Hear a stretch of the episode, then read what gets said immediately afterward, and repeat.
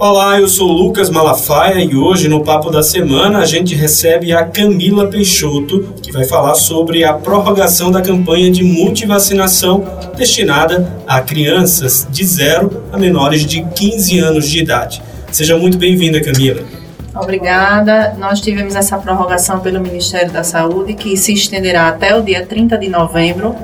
A campanha teria finalizado no final de outubro, porém o Ministério achou por bem é, prorrogar até o dia 30 de novembro, tendo em vista a baixa procura pelos pais de levarem suas crianças e seus adolescentes menores de 15 anos à unidade de saúde para atualizar a caderneta de vacinação. E quais são as vacinas que estão disponíveis? Todas as vacinas do calendário básico de vacinação, elas estão disponíveis para essa atualização do calendário vacinal. A gente sabe que com a pandemia houve uma, realmente uma baixa na procura, os pais tiveram medo de levar para o serviço de saúde, já que também tinham é, pessoas né, que poderiam estar com sintomas, que tivessem indo ao serviço, então essa procura realmente diminuiu bastante. E aí o Ministério vem com a campanha de multivacinação, chamando esses pais para levar suas crianças e seus adolescentes para fazer essa atualização vacinal.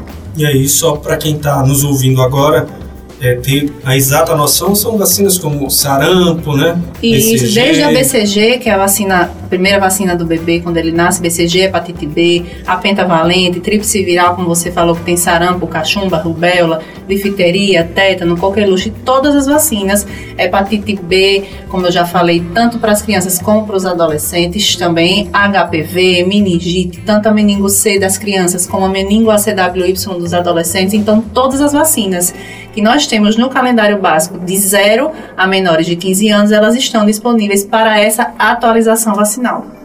E onde é que essas vacinas estão disponíveis? Todas as unidades de saúde. Apenas a vacina BCG, ela tem um, um diferencial em relação às demais vacinas, por ela ter uma particularidade após aberta. Então, como ela tem um, uma duração pós abertura do frasco menor, a gente faz ela referenciada em 15 unidades de saúde. As demais, todas as unidades de saúde têm disponível e estão é, com os profissionais prontos para receber esses pais e avaliar a caderneta de vacinação. Qual o horário de funcionamento dessas unidades? Horário habitual da, do, da unidade de saúde, normalmente de 7 às 17, 8 às 17 horas. O funcionamento da sala de vacina também ocorre da mesma forma. Algumas fecham no horário de almoço, mas a grande maioria funciona integralmente. E o que é que é preciso levar, Camila? Então, o responsável precisa levar apenas a caderneta de vacinação da criança ou adolescente e um documento que comprove a sua identidade. Dessa forma, os profissionais das unidades de saúde vão fazer a avaliação da caderneta. Não necessariamente todas as crianças e adolescentes que se deslocarem com seus responsáveis serão vacinadas. Apenas aquelas que estiverem com atraso vacinal.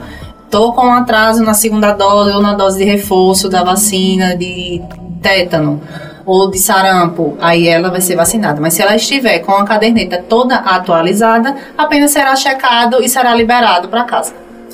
E se a pessoa tiver mais de uma vacina para tomar, toma todas no, mesmo dia? Sim, o Ministério da Saúde recomenda que faça-se todas as vacinas que estiverem em atraso, justamente para não correr o risco de, de repente, depois o responsável não voltar para fazer uma dose que fique faltando. É, nós temos algumas particularidades apenas para crianças menores de 2 anos, como por exemplo a tríplice viral, que é sarampo, cachumba e rubéola, com a vacina de febre amarela, que precisa de um tempo de distância da primeira dose entre uma e outra. Aí sim, isso vai ser orientado na unidade de saúde, mas as demais vacinas todas podem ser feitas e aí de acordo com a caderneta da criança será realizada a atualização. Qual a importância dessa campanha, né? É justamente de impedir a volta de doenças já consideradas erradicadas. Existe esse risco? Com certeza. Em 2016, o Brasil é, ganhou o certificado de eliminação do sarampo. Porém, em 2017, com a vinda dos refugiados da Venezuela, começaram a surgir novos casos. Mas por que surgiram casos no Brasil? Porque a gente tinha pessoas que não estavam vacinadas. E aí onde está essa importância de nós termos coberturas vacinais boas com todas as vacinas que estão disponíveis, principalmente para as crianças e os adolescentes, porque quando eles são acometidos, eles podem ter formas graves da doença que podem levar a óbito.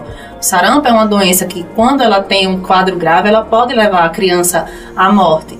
Então é importantíssimo que todos estejam vacinados para que a gente não tenha o que nós chamamos de bolsões de susceptíveis, que é quando a região, no caso Brasil, Maceió, Alagoas, está é, com a cobertura baixa, aquém do que é esperado, e aí um caso que venha externo, que nós chamamos de caso importado, pode infectar diversas pessoas e aí nós começamos a ter surtos, como tivemos do sarampo.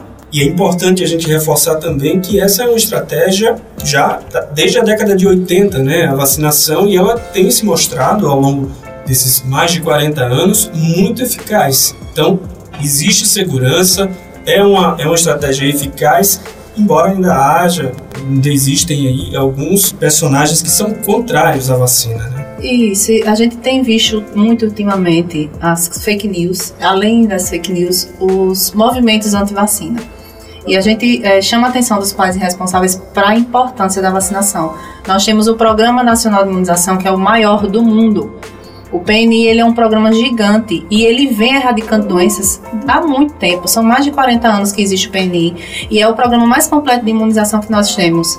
E isso é importantíssimo que as pessoas tenham noção de que como hoje nós estamos lutando contra a Covid, nós temos anos de experiência, anos de ciência em volta de todas essas vacinas e que todas elas são muito seguras e que são elas que não deixam as crianças terem paralisia infantil, como nós tínhamos muitos casos antigamente, pessoas que hoje sofrem em cadeira de roda por paralisia infantil, porque na época não tinha essa vacina. Então, assim, a vacinação é muito importante, a vacinação de rotina, ela precisa ser acompanhada. O pai precisa acompanhar a caderneta de criança, do adolescente também, porque às vezes a gente acompanha só os primeiros anos porque são aquelas é, vacinas que têm uma periodicidade maior.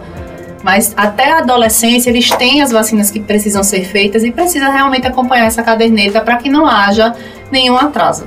Inclusive os pais podem ser responsabilizados, né? Pela não vacinação dos filhos, né? Isso, né? porque, porque eles são os responsáveis. Exatamente. E como as crianças e os, os adolescentes, é, eles não têm esse discernimento e não podem ir sozinhos, essas crianças e adolescentes menores de 15 anos, eles precisam estar acompanhados. Por mais que ele queira se vacinar, ele precisa ter um responsável que o leve à unidade de saúde. E a responsabilidade é do pai, da mãe, ou seja lá quem seja, a pessoa na casa que é responsável por esse adolescente, por essa criança, de avaliar essa caderneta nós temos um sistema de aprazamento que já é conhecido no Brasil inteiro. Então, é feita a vacinação, se tiver mais alguma dose, o profissional vai dizer, olha, mãezinha, olha, paciente, tem essa outra vacina aqui que você vai precisar voltar com dois meses, três meses, quatro meses, cinco meses, enfim, enquanto a criança e adolescente tiver calendário a ser feito. Então é preciso realmente acompanhar a caderneta para que não haja essa falha na vacinação e a criança fique é, descoberta e possa adoecer. Só para a gente reforçar o prazo.